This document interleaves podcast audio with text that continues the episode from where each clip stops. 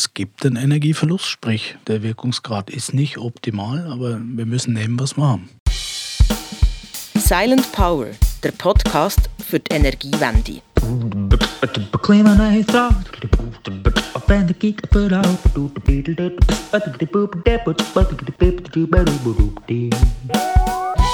Öl, Erdgas und Kohle, das sind fossile Energieträger, die am Klima schaden. Bis 2050 wird die Schweiz klimaneutral sein, also keine Treibhausgase wie CO2 mehr ausstoßen und die fossilen Energieträger darum nicht mehr brauchen. Es braucht also neue Energieträger, die unseren Energiekonsum decken, auch wenn der gern grösser wird. Das geht, und zwar mit Methanol. Methanol macht man aus Wasser, Strom und CO2. Das gibt eine durchsichtige Flüssigkeit und mit der kann man Energie speichern. Methanol als umweltfreundlichen Energiespeicher etablieren, das macht das Unternehmen Silent Power.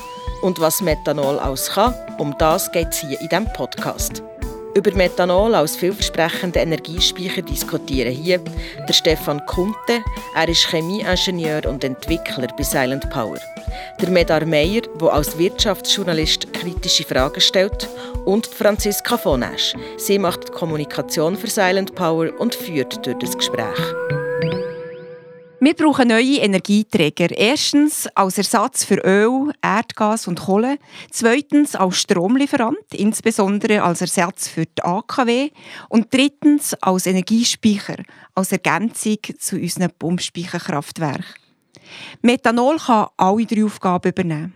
Und was es dafür für Rohstoff braucht und welche Länder für die Produktion geeignet sind, darüber rede ich mit meinen zwei Gesprächspartnern. Stefan Conte, Medar Meier. Hallo Franziska.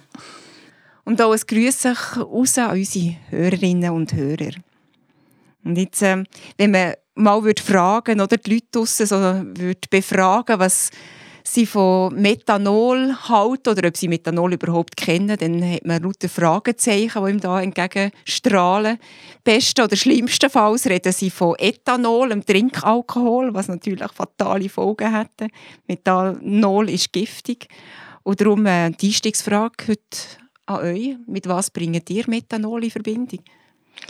Ja, ich bin ganz ursprünglich einmal Laborant gewesen, Chemielaborant und äh, hat täglich mit Methanol zu tun gehabt, als Lösungsmittel insbesondere. Insofern äh, weiß ich auch noch, wie es schmeckt. Wie schmeckt es? Es schmeckt eben anders als Alkohol. Also Ethanol, der, der größere Brüder vom Methanol. Okay. Ja, du hast es eigentlich äh, gesagt, Methanol äh, ist tatsächlich giftig. Das ist so der Nachteil von Methanol. Äh, auch wenn es sehr, sehr viele Vorteile hat. Okay. Also wir haben in den ersten beiden Episoden jetzt ausführlich darüber geredet, dass wir neue Energieträger und Langzeitspeicher brauchen.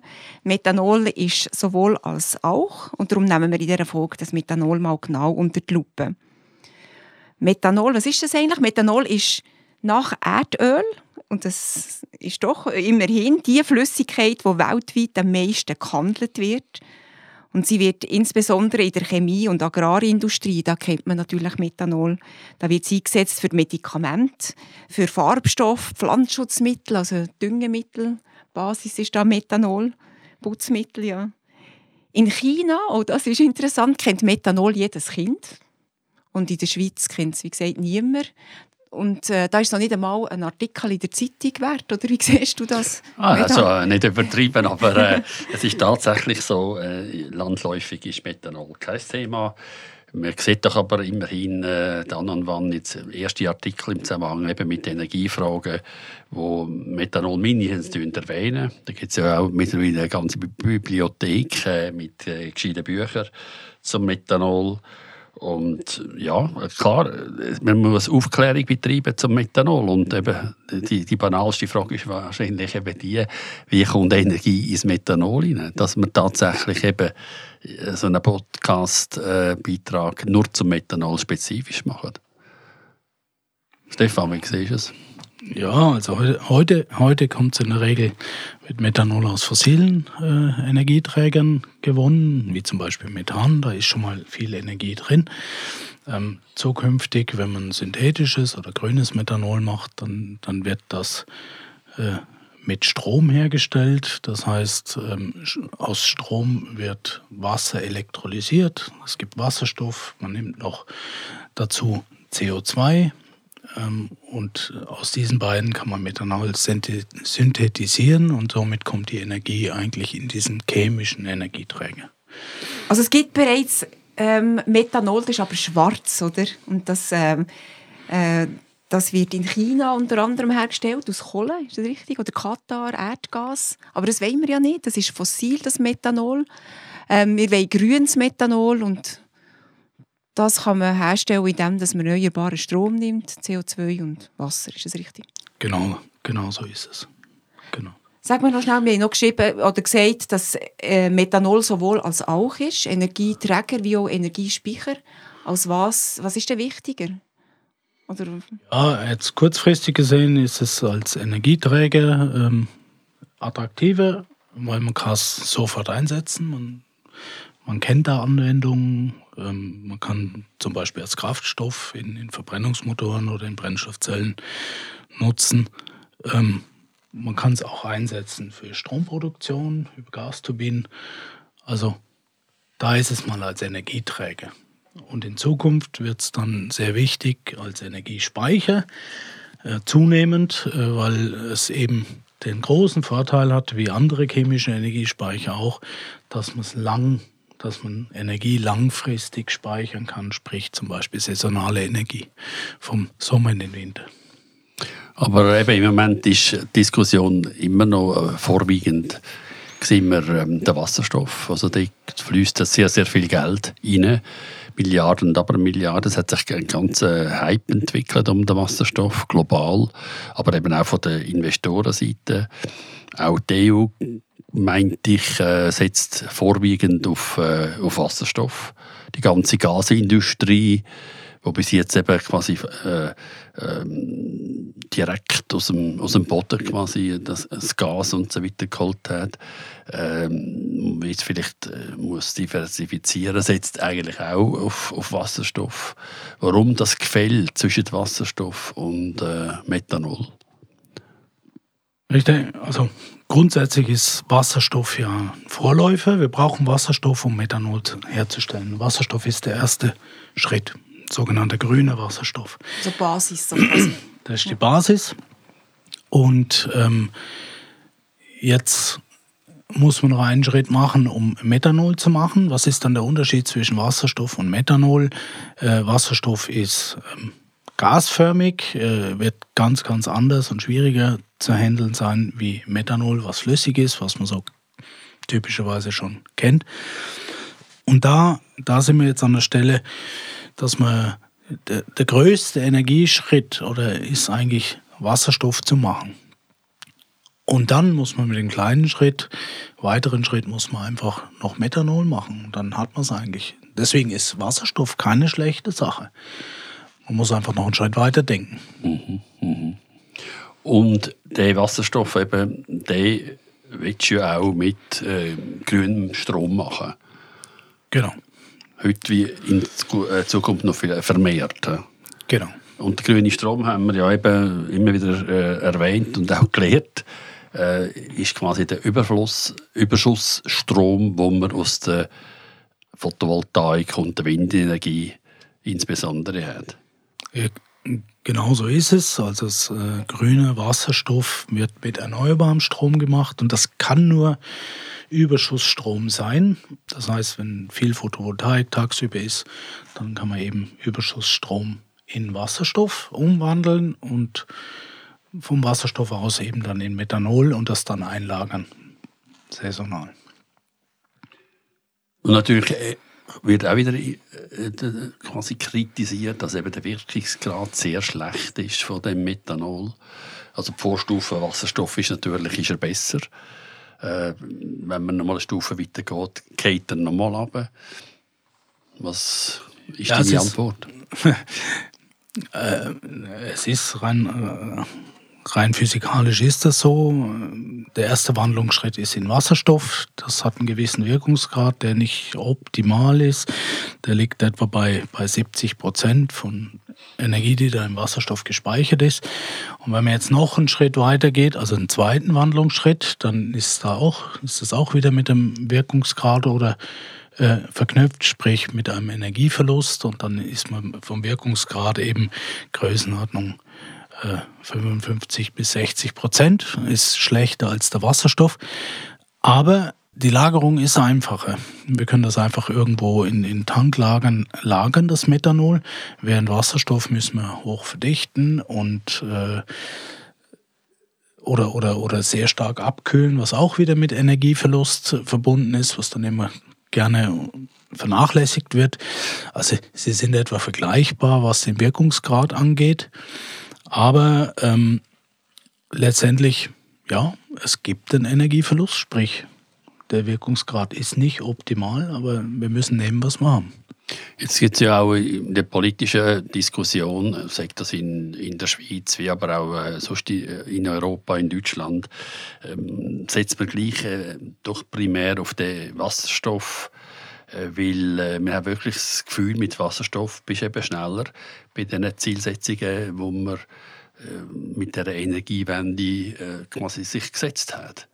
Wie wirst du denn die Argumentation kontern, dass man sagt, eben, wir machen eine Wasserstoffstrategie für die Zukunft, die ist innovativ, mit der kannst du praktisch den, den herkömmlichen Treibstoff ersetzen und so weiter und so fort. Also, die Schwierigkeit ist mit dieser reinen Auslegung auf Wasserstoff dann, dann ist man, hat man nur noch ein Standbein, das ist Wasserstoff. Das ist schon mal sehr gefährlich. Also ich würde einfach ergebnisoffen sagen, ich, Wasserstoff und Methanol und so, sogenannte synthetische Kraftstoffe finden ihren Platz. Ähm, und von daher ähm, braucht es beides ich glaube, heute ist einfach Methanol oder synthetische Kraftstoffe, das kennt man nicht so. Wasserstoff kennt man jetzt äh, einfach aus den Medien und, und weil es eine Strategie wird, gibt und weil man im Zuge von Corona plötzlich Wasserstoff finanziert, ist halt äh, fragwürdig, ob man diese, diese Monokultur so verfolgen sollte oder ob man nicht Multi, Multilösungen anstrebt. Mhm, mhm. Eben, und ich glaube, es gibt ja auch grosse, äh, äh, grobe Berechnungen, was es würde heißen, die ganze äh, fossile äh, Energieträger in der Mobilität, die auf Wasserstoff umsetzen, äh, umstellen. Würde das Sinn machen? Also, ähm, Mit Wasserstoff, der in der Schweiz hergestellt wird, ja, also Wasserstoff in der Schweiz in der Menge, ähm, um die fossilen Energieträger zu, zu ersetzen. Ähm, ich habe es mal ausgerechnet für Methanol, was ja dann ein Schritt weiter wäre, was das bedeuten würde. Methanol braucht man eben diesen Wasserstoff, ähm, der aus Wasser hergestellt wird, elektrolysiert wird. Ähm, das ist eine Menge, die ähm, man bräuchte im Jahr eine Menge wie zum Beispiel der Ägerisee hier im Kanton Zug an Wasser hat. Man würde einmal das verbrauchen. Ähm, dann braucht man noch CO2. Ähm, das muss man auch erstmal ein, einfangen irgendwo, am besten aus bestehenden Prozessen. Und das wäre ungefähr 60 Prozent der Menge, die heute Schweiz an CO2 ausstößt. insgesamt? Das, insgesamt. Das heißt, äh, wenn man diese 60 Prozent praktisch könnte recyceln oder wiederverwenden ähm, in Form von Methanol als Energieträger, dann ist natürlich der Umwelt gedient.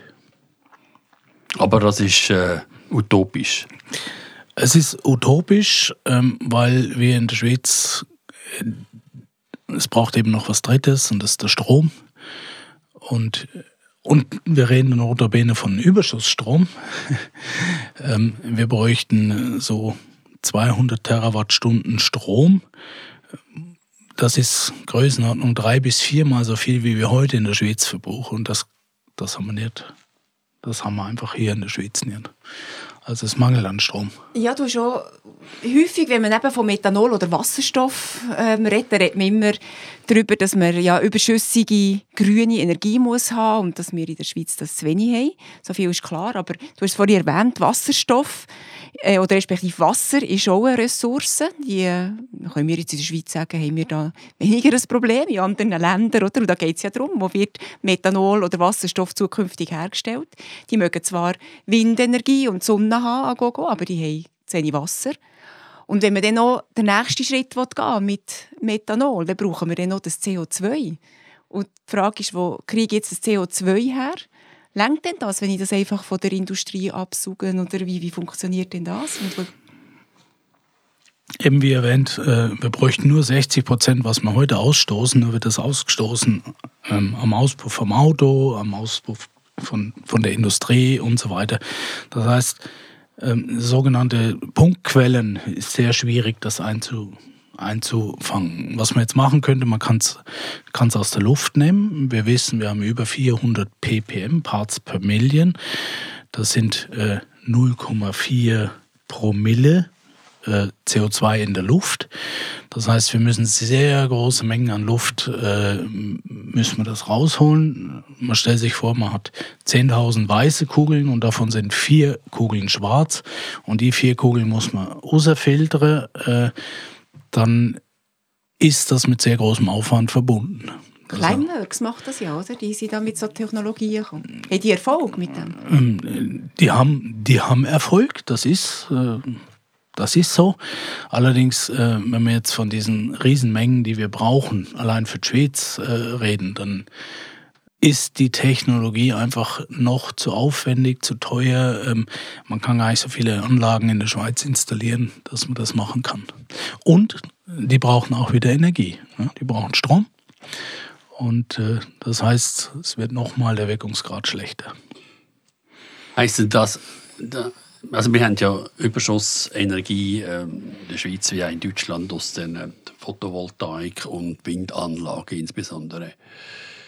Mit dem Überschuss würdest du aber doch auch in der Schweiz äh, beispielsweise jetzt eben Methanol herstellen. Aber das ist in einem sehr kleinen Umfang nur möglich. Ja.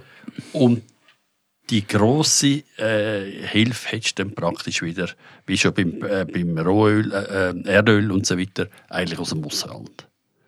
Ja, also man, man also theoretisch und technisch kann man Methanol in der Schweiz herstellen, das ist aber alles andere als wirtschaftlich. Ähm, zumal wir auch zu wenig Strom haben. Ähm, aber es gibt auch weltweit natürlich sehr viele äh, gute Standorte, die, die ähm, wirtschaftlich attraktiver sind, wo es mehr Sonne hat. Also nehmen wir nur die, die Wüstenregionen. Es gibt genug Wasser am Meer, also irgendwelche ähm, Küstenregionen in, im Sonnengürtel der Welt. Und da könnte man grünes Methanol äh, zu viel besseren Konditionen herstellen und dann würde man das eigentlich importieren, so wie man heute Rohöl importiert, würde man ähm, grünes Methanol importieren. Ja. Mhm. Und äh, so ähm, Spitzenländer für das sind ja eben, die Saudis haben ja schon aber Milliarden investiert in so, so Anlagen. Chile, hast du gesagt, mit einem Projekt, wo Porsche beteiligt ja, ist. Genau, Patagonien. Patagonien, wo es so Anlagen gibt. Also es, es passiert sehr viel eigentlich, wenn man es genauer anschaut, äh, im Bereich von grünem Methanol. Wobei eben ähm, Porsche, die machen Synfuels, die gehen noch einen Schritt weiter. Ah, die, die gehen machen aus Methanol okay. den okay. Synfuels, ja, synthetisches Benzin. Ja, die machen, die machen eben auch erster Schritt ist immer Wasserstoff, dann genau. machen sie Methanol und im, im, zweiten Schritt und im dritten Schritt werden dann sogenannte synthetische Kraftstoffe hergestellt, Synfuels. In einem noch schlechteren Wirkungsgrad. Äh, auch, dort, auch das ist wieder mit dem Energieverlust verbunden, das ist richtig. Aber man kann es halt einfach normal vertanken, wie man heute schon an der Tankstelle das hat. Und solche Anlagen, ähm, das sind immer Demonstrationsanlagen, äh, Pilotanlagen, die irgendwo durch die Presse gehen und juhu, das ist, ist toll. Aber im Hintergrund also, ähm, passiert eben doch sehr viel, was man jetzt nicht so äh, offensichtlich sieht und vielleicht auch nicht drüber geredet wird. Aber es passieren sehr viele Dinge und es gibt sehr viele Länder, die ähm, prädestiniert sind, um so grünen, grünes Methanol herzustellen. Ähm, und das müssen nicht unbedingt die heutigen Erdöllieferanten Länder sein, sondern es können ganz andere globale Player sein, äh, die natürlich davon profitieren würden. Und eben, es müssen Standorte produziert werden, wo dann wirtschaftlich ist, also wo so Mengen können herstellen können, dass dann die Syntheseanlagen rund ums Jahr laufen in der Schweiz, weil wir ja zu wenig grünen Strom haben, äh, ja, würde es da niemals rendieren. Dann eben Orte, wo ständig ähm, erneuerbarer grüner Strom verfügbar ist, wo Wasser verfügbar ist. CO2 könnte man allenfalls via Pipelines ähm, herführen, oder? Ein Standort, wo alles gerade so wo noch die Industrie hat, um CO2 abzugen, das gibt es auch gar nicht. Aber auch mit dem CO2, das könnte man, das könnte man anderweitig lösen. Und man könnte eben so produzieren in dem Ausmaß, dass die Anlagen immer laufen. Und somit ist eine Produktion dann die Kosten nimmt man natürlich so wieder oben ab. Und wie du siehst, man kann es nachher importieren. Ja, also und wenn man zur Herstellung von Methanol den Strom aus Erneuerbaren nimmt und das CO2 aus der Atmosphäre recycelt, dann entsteht so ein CO2-neutraler grüner Kreislauf. Und, oder? Genau. Wir nehmen Recycling, wir nehmen es zu der Industrie aus oder zur Atmosphäre aus und es nachher wieder verwenden. Es geht raus und wir nehmen es wieder. Und ähm, das gibt da den Namen Carbon, wie heißt die Technologie? CCU, Carbon Capture and Usage. Genau, im Vergleich zu? Im, Im, Vergleich zu Carbon Capture and Storage, also wo man das im Boden verpresst und damit das CO2 weg.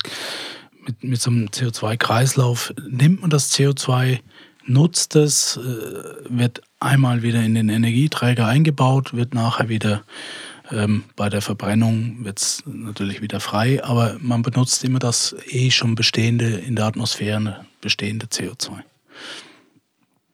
Ja, und wenn man es recyceln tut, eben so, haben wir keine zusätzlichen Treibhausgase, die man da die Atmosphäre rausnimmt. Das ist ja da, wo strebenswert ist. Schlussendlich läuft alles auf das raus. Und die Schweiz, äh, haben wir jetzt ein paar Mal gehört, oder? wir können als Produktionsland im grossen Stil, ist die Schweiz da natürlich nicht geeignet. Wir können aber unser Know-how exportieren. Technologie oder so haben wir ja auch zum Teil und können weiterentwickeln und die Energie dann in Form von grünem Methanol dafür importieren. Und das Know-how, wie man so eine Methanol-Syntheseanlage baut, hätten wir, wie uns der Urs Weidmann, ein Visionär und der Gründer von Silent Power, hier verraten. Also wir wollen ja die erste Methanolanlage in der Schweiz jetzt bauen. Die ist jetzt in Planung und der Bau sollte im Januar anfangen und ein Jahr lang dauern. Kostet etwa 120 Millionen und ist im Wallis. Und das Problem ist in der Schweiz, dass du halt nicht beliebig viele Standorte hast. Weil du musst Wasser haben, das ist noch an vielen Orten möglich. Äh, du musst CO2 haben, das könntest du aus Klärungsverbrennungsanlagen haben wo meistens auch am Fluss sind, dort hat es auch genug Wasser. Aber was, was wir zu wenig haben, schon heute, und das wird ja immer schlimmer, viel zu wenig grünen Strom, also erneuerbaren Strom. Das ist nötig, sonst gilt das Methanol nicht als CO2-Abgabe befreit. Und jetzt haben wir also eine Möglichkeit gefunden, aber das ist wahrscheinlich die einzige. Es gibt sonst zu wenig Strom. Ja, das war es von unserer Episode, wie man Methanol chemisch herstellt. Wenn ihr Interesse habt, alle unsere Folgen zu hören, dann geht auf die Webseite silent-power.com und oder auf eine der gängigen Podcast-Plattformen. Wir reden unter anderem über Strom als wichtigen Player in der Zukunft. Wir reden über Energiespeicher. Wir haben das Thema Energietransport, Energielogistik und am Schluss noch Energiewandler. Und wenn ihr Fragen oder Anregungen habt, könnt uns unbedingt schreiben. Auf der Silent Power Webseite könnt ihr unseren Podcast jederzeit kommentieren. Wir freuen uns auf euer Feedback. Und dann äh, bleibt mir nur noch euch Danke zu sagen für das Gespräch. Merci. Vielen Dank, Franziska. Franziska. Und auch unseren Zuhörerinnen und Zuhörern ein Dankeschön für euer Interesse und dann sage ich nur auf Wiederhören. Das ist Silent Power, der Podcast für die Energiewende. Eine Produktion von Silent Power und der Franziska von Asch von Business Mind.